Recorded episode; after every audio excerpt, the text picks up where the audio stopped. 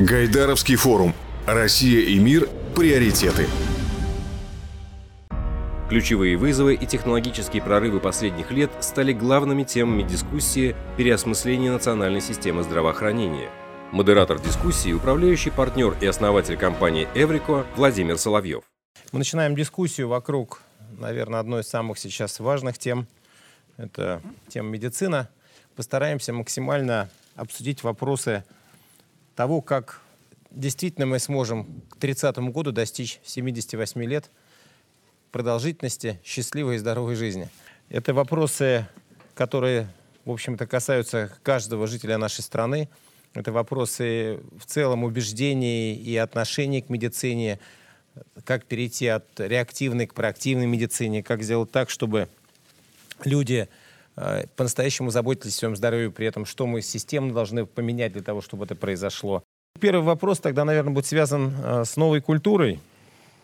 Ну, всегда э, здравоохранение было нацелено, по крайней мере, все прошлые годы на лечение, и это исторически сложилось.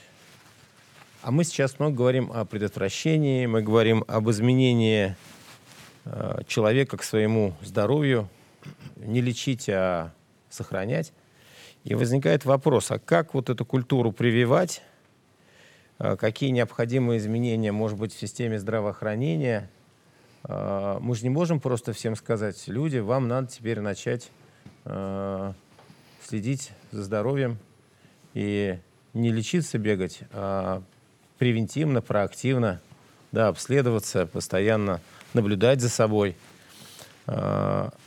это больше все-таки как-то у людей должно поменяться, или мы что-то у себя должны поменять, чтобы у людей поменялось это отношение? Вот э, я хотел бы задать тогда первый вопрос Айрат Закевичу. Айрат Закевич, ваше мнение, и, пожалуйста, потом можно будет дополнить. Потому что вопрос такой фундаментальный для нас. Депутат Госдумы Айрат Фаррахов. Вообще, э, если э, говорить о актуальности общественного здоровья, и отношение граждан к себе, безусловно, это культура, которая необходимо должна формироваться государством. А, и в вашем вопросе очень часто задается вопрос, в каком направлении должно развиваться здравоохранение. Вот, на мой взгляд, это как раз э, инвестиция, которая должна заниматься правительство и все государство в целом. И это не только задача непосредственно органов охраны здоровья и системы здравоохранения в целом. Это та задача, где мы должны использовать самые современные технологии и принимая любые решения, а решения разные, начиная от минимального размера оплаты труда, потребительской корзины и так далее, даже количество рыбы в этой потребительской корзине, и это те решения, на которые не влияет Министерство здравоохранения. Поэтому все решения, которые мы сегодня принимаем, мы, безусловно, должны принимать, исходя из э, сохранения и потребности здорового образа жизни граждан. Мы видим, что экономические проблемы, рост бедности, они привод, при, приводят к огромному росту бремени заболеваний. И в особенности это заболевания среди детей. И мы понимаем, что этот шлейф, он будет тянуться достаточно долго, и мы очень оперативно должны принимать решения, связанные с поддержкой тех, кто оказывается в очень сложной и тяжелой жизненной ситуации. Ну и э, еще раз подчеркну мое мнение э, о том, что у нас есть серьезные драйверы для того, чтобы мы могли изменить эту ситуацию. Вот современные технологии, цифровизация, гаджеты, возможность дистанционно решать огромное количество вопросов позволяют нам очень быстро перейти этап убеждения и привлечения граждан для и сохранения здоровья, и для того, чтобы мы решали через это свои проблемы, уменьшая на самом деле или делая более эффективными расходы на лечение наших граждан. И, наверное, то, чем я в большей степени занимаюсь, хочу обратить внимание как раз на то, что иногда мы, может быть, даже запаздываем. Вот э, мы говорили о законе о телемедицине. Мы очень много, очень много обсуждали, но, к сожалению, мы принимали, я считаю, что значительно позже, чем это необходимо. Мы говорили, например, о дистанционном распространении и продаже лекарственных препаратов. И тоже считаю, что мы достаточно поздно приняли эти решения. И так во многих вопросах нам э, значительно более быстрее и эффективнее надо находить консенсус, при, принимать соответствующие законы. И эти законы будут, безусловно, определять э, дальнейшее развитие отрасли более быстрыми темпами глава Республики Башкортостан Ради Хабиров. Если позволите, вот, ну, поскольку мы вместе эту тему уже да, обсуждали. желание свое. Да, да, да. Э, вот вы знаете, мне кажется, вот э, задача как раз государства в этом случае сделать так, чтобы быть здоровым было выгодно. Не просто комфортно человеку, а было выгодно.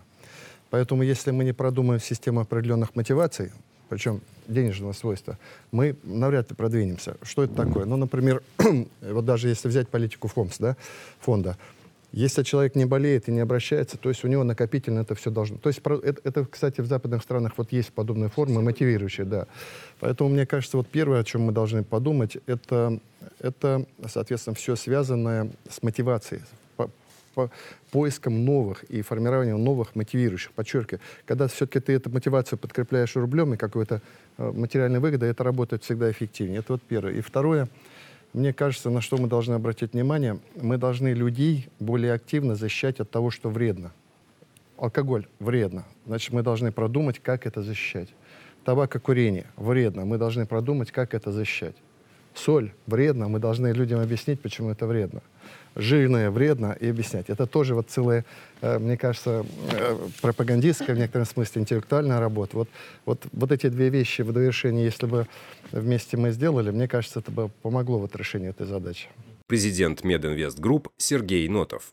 Просто, знаете, хотел обратить внимание на следующее обстоятельство. Если мы оцениваем факторы влияния на состояние здоровья в нации, то система здравоохранения, то есть медицинские госпитали, ФАПы и так далее, влияет только на порядка 25-30% а 40% это социальная, культурная колея, в которой находятся ценности нашего населения, населения Российской Федерации. Так вот, если мы хотим на это повлиять, если мы хотим сделать о том, чем говорит Ради Фаридович, то мы немедленно начи должны начать прививать эти ценности. Культура — это самое сложное, что можно изменить. Это образовательные процессы в школах, это системная пропаганда спорта, физкультуры, э, здорового образа жизни — Почему? Потому что если этого не сделать, то мы получаем огромную нагрузку от года к году на действующую систему здравоохранения. Откуда мы ее получаем? У нас уровень нетрудоспособного населения 2010 год 23%, 2020 год 26%, 2030 год 30%.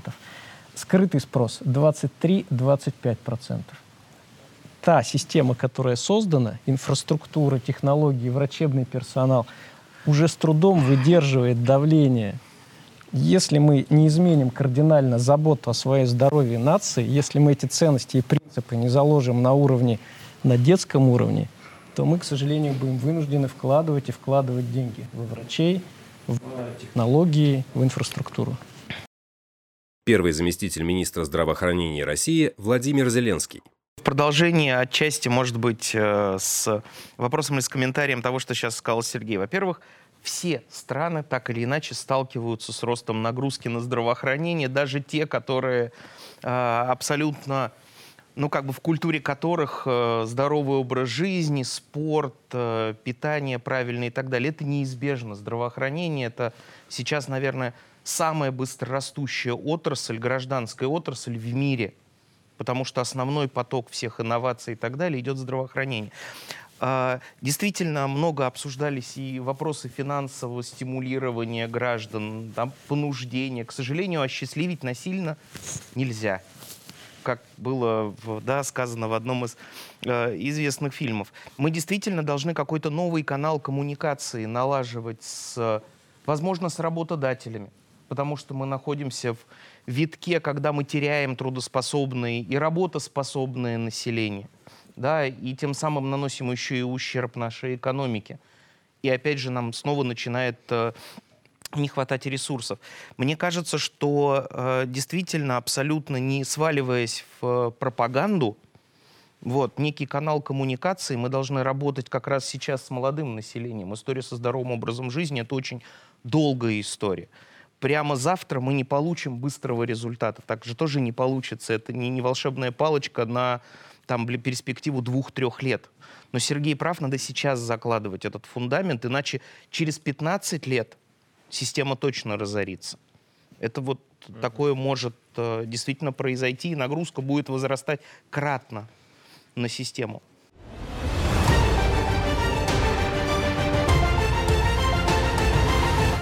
Ну, давайте поговорим теперь э, все-таки уже о лечении. И я сразу бы хотел, знаете, перейти в бой. Вот э, часто муссируется цифра, я даже не знаю, это миф это или реальность, там 70-процентной изношенности инфраструктуры.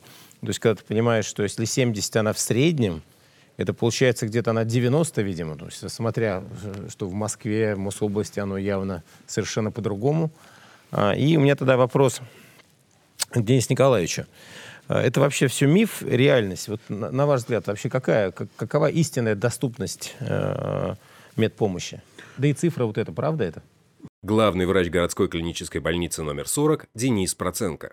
Вы знаете, я вот как э, врач, как сторонник медицины, построенной на доказательствах, э, стараюсь верить конкретным источникам, проведенным исследованиям. Э, мне кажется, что вот эта цифра 70 – это все-таки больше миф, чем реальность.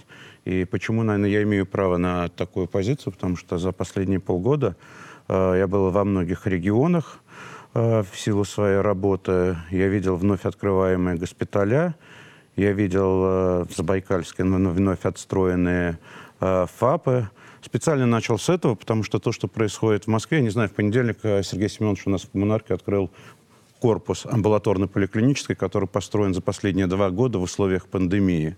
Да, мы проводили буквально в декабре конференцию э, в, с коллегами в Республике Башкортостан, и мы обсуждали несколько госпиталей новых, которые закончили строительство, либо вот-вот в различных регионах, взяв за пример тот проект, который был уже реализован. Поэтому Эм, говорить об износе материально-техническом, наверное, мы должны, но при этом, что очень важно, то, что мы увидели в наших э, визитах, что э, Российской Федерации система здравоохранения и доступность, она очень разная, она очень гетерогенная.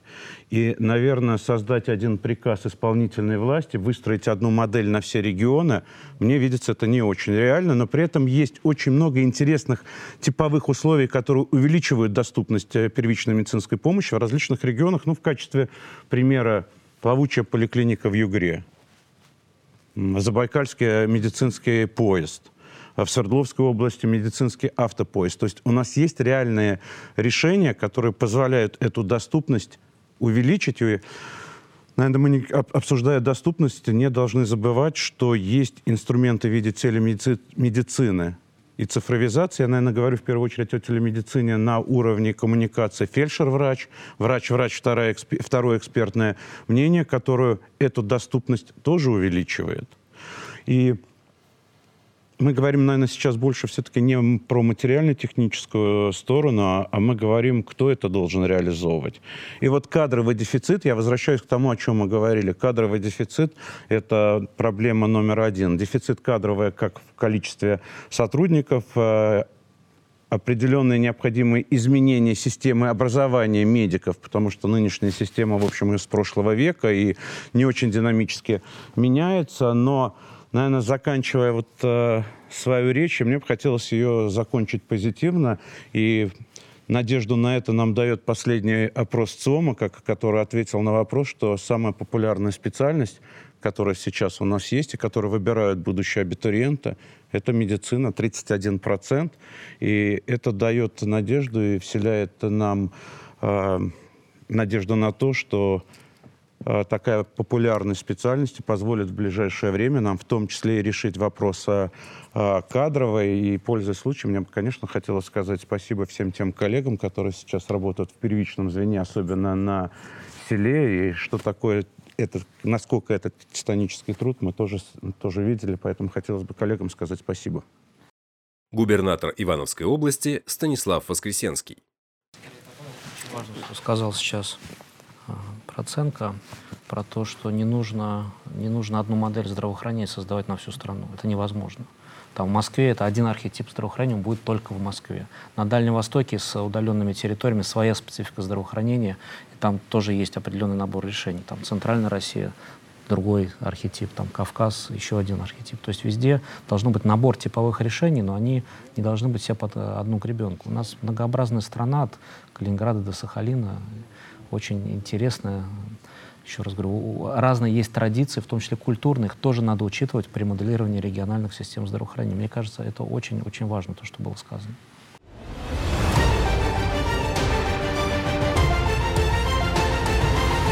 Вот вопрос, я думаю, который многих интересует. Платно-бесплатно. Вот сейчас у правительства большая инициатива, связанная с темой клиент-центричности. В целом вся деятельность правительства, всех федеральных органов и вообще любого, э, всех, кто как-то связан с государством в глазах человека, должна быть выстроена на него. Да, понимая его жизненную ситуацию, под это искать решения максимально быстрые, эффективные. И вот э, вопрос всегда, а в, в этом случае можем ли мы тогда как-то более активно платную медицину использовать для того, чтобы повышать тоже качество? И, или мы должны держать качество единое везде? Президент Мединвест Групп Сергей Нотов. Что важно? 41 статья Конституции Российской Федерации говорит о том, что граждане должны получать бесплатную медицинскую помощь в государственной и муниципальной системе здравоохранения – я разговаривал с членами Конституционного суда, и это единственные там первая, вторая, девятая статьи э, главы Конституции, которые нельзя изменить. Ну, то есть это навсегда. Если переводить это, толковать, то получается, любой человек, который приходит что в государственную систему, что в муниципальную систему здравоохранения, должен получить любую медицинскую помощь, и неважно, сколько она стоит и как это предоставляется. То есть мы являемся заложниками этих границ, э, вернее, этой ситуации. Почему? Потому что если говорить напрямую, границ у бесплатной медицинской помощи не должно быть. Но что происходит в ментальном сознании общества? Посмотрите, что происходит с платной медициной. Если мы откроем там на сегодняшний день статистику, то э, э, частная медицина растет по выручке с темпом 40-45% в год. 40-45% в год.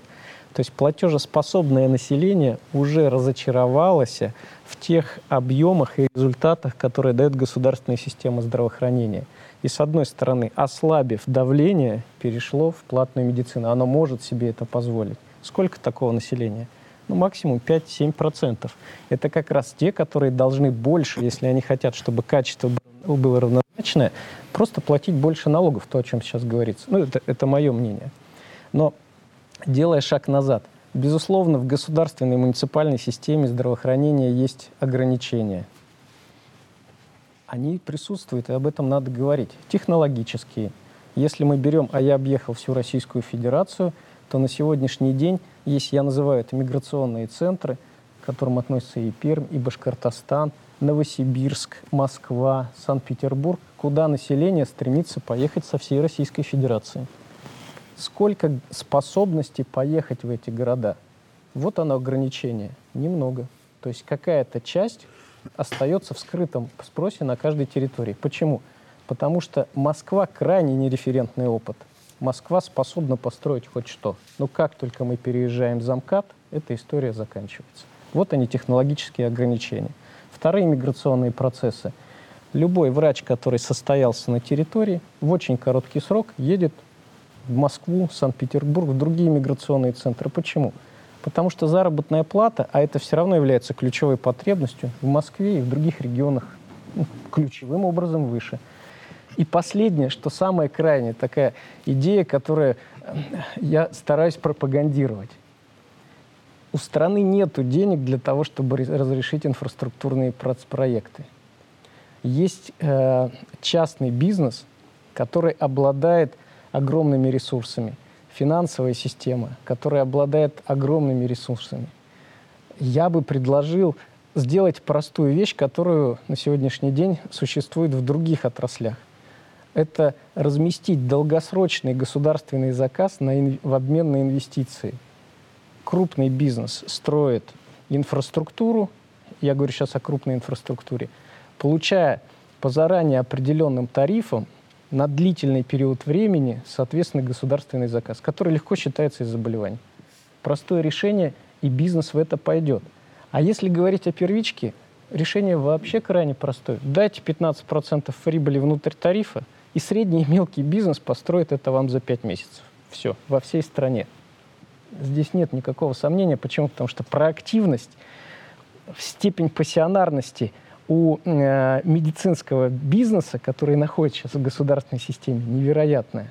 Давайте это попробуем. Но это те простые и быстрые победы, которые дадут стране какой-то толчок, и которые мы в пилотах, допустим, если пойти по этому пути, сможем переоценить буквально там за три года. Депутат Госдумы Айрат Фаррахов. Да, я бы хотел поддержать, на самом деле, Сергея, и, э, потому что, что мы видим за последние пять лет, объем инвестиций в государственное, ну, вообще в целом, в охрану здоровья, в здравоохранение в Российской Федерации, я думаю, что кратно превышает э, темп роста инвестиций в экономику. И при всем при этом государство прикладывает очень серьезные усилия для создание деловой среды, инвестиции в экономику и абсолютно ничего не делает, даже, может быть, наоборот, противодействует с точки зрения инвестиций в здравоохранение. Мы это видим в виде решений и в закон об обязательном медицинском страховании и так далее. Но, тем не менее, люди на свой страх и риск идут и развиваются. И я не соглашусь, наверное, с тем, что потребители этой системы не те 5-6% людей, которые реально могут платить, а потребители все, в том числе семьи с детьми и так далее, и так далее. И в итоге мы выстраиваем действительно параллельную систему, где, ну, э, к сожалению, люди, у которых и так есть недостаток средств, они должны оплачивать свои услуги. Это неверно и неправильно. Мне кажется, вот эту синергию надо использовать. Мы впервые преодолели в этом году 5-триллионный, по-моему, бюджет в целом на систему охраны здоровья, но, на мой взгляд, вот тема, о которой надо поговорить. Система наша солидарная. И по большому счету люди, которые зарабатывают больше какой-то суммы, ну, наверное, они могли бы оплачивать, в том числе еще и оплачивать более высокие взносы в систему обязательного медицинского страхования.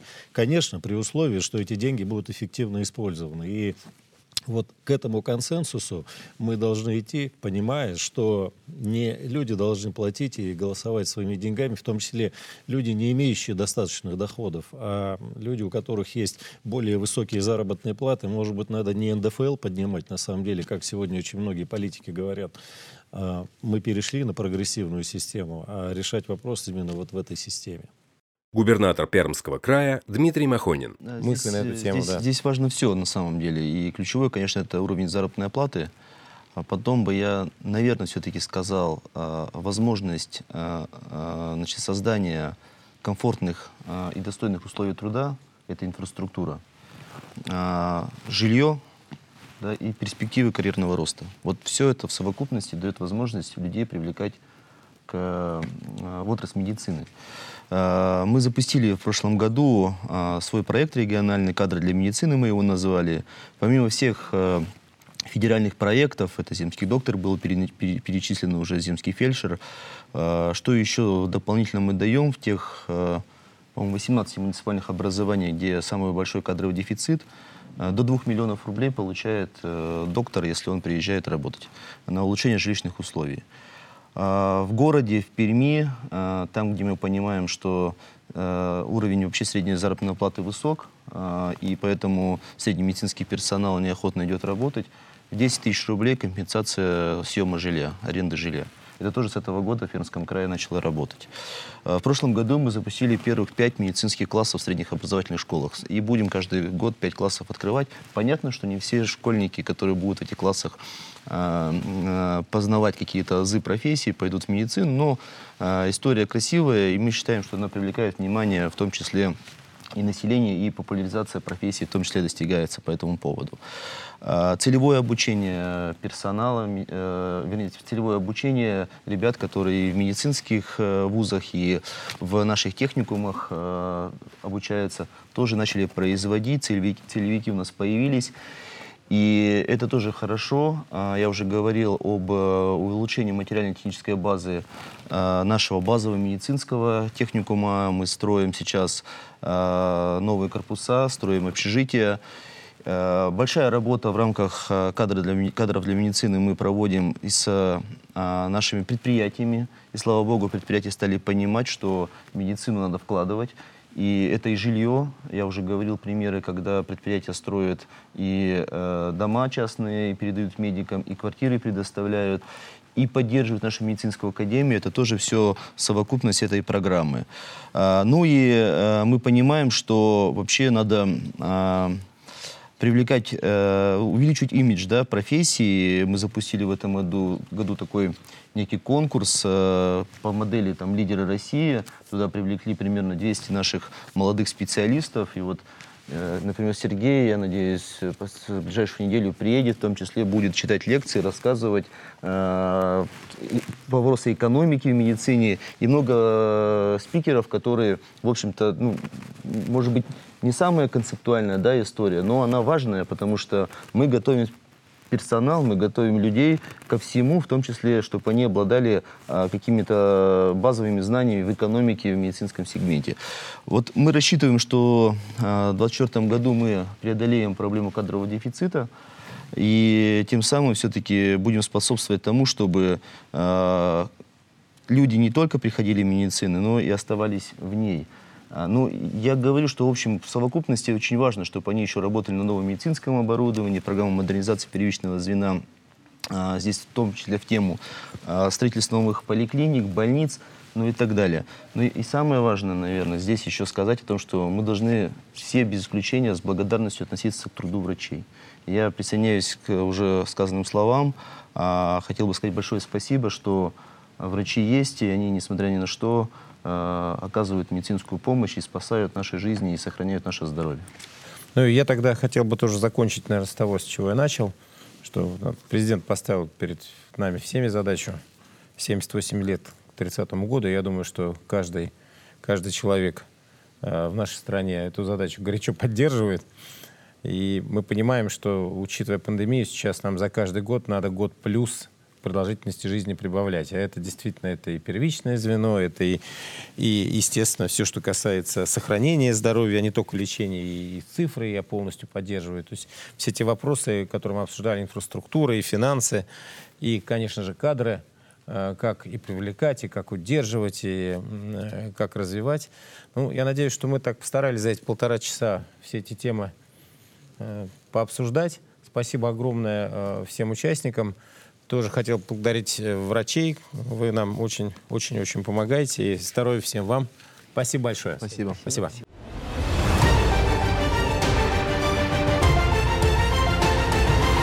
Все дискуссии форума доступны на сайте gaidarforum.ru. Подписывайтесь на наш телеграм-канал «Ранхикс Экспертиза».